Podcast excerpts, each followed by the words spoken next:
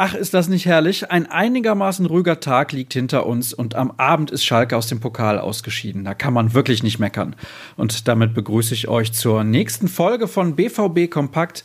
Mich kennt ihr mittlerweile. Ich bin Sascha Staat und führe euch jetzt durch unsere schwarz-gelbe Tageszusammenfassung. Was das Sportliche betrifft, habe ich gute Neuigkeiten für euch. Zwar dürften die Medien das Training leider nicht beobachten, aber zwei Spieler waren wieder mit dabei, die zuletzt gefehlt haben. Mario Götze und Thomas Delaney sind also wieder fit und könnten rein theoretisch am Samstag, wenn es zu Borussia Mönchengladbach geht, im Kader stehen. Beim denen muss man allerdings noch abwarten, wie er mit der Belastung zurechtkommt. Was war ansonsten so los? Borussia Dortmund hat sich dazu entschlossen, die geplante Reise nach Asien im Sommer abzusagen. Grund dafür ist der Coronavirus. Es ist eine präventive Entscheidung, die uns nicht leicht gefallen ist, sagte Geschäftsführer Carsten Kramer. Nun sollen Teile der Sommervorbereitung entweder in Europa oder im Osten der USA absolviert werden. Mehr Infos dazu hat Dirk Krampe zusammengetragen.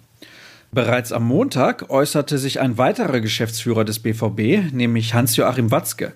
Dabei ging es um Jaden Sancho. Watzke hat weiterhin Hoffnung, dass der Engländer in Dortmund bleibt. Der BVB-Boss hat offenbar noch längst nicht aufgegeben. Es sei nicht klar, was passieren wird, zitiert die BBC Watzke am Montag. Ich glaube nicht, dass er gehen will. Sancho, der vertraglich noch bis 2022 gebunden ist, spüre, dass die Borussia eine gute Zukunft vor sich habe. Da scheint also das letzte Wort noch lange nicht gesprochen. Wir dürfen gespannt bleiben. Weiter geht's mit der Vorschau und der Klassiker zuerst. Heute wird natürlich wieder trainiert, aber die Türen in Brakel bleiben mal wieder zu. Für die Medien und in den nächsten Wochen auch definitiv für die Fans. Daher beschäftigen wir uns mit den Themen, um die sich die Kollegen aus der Redaktion für euch gekümmert haben. Unter anderem geht es um den neuen Online-Shop des Vereins. Der BVB vertreibt jetzt Fanartikel über sein eigenes internationales Portal in gleich mehreren Sprachen und Währungen.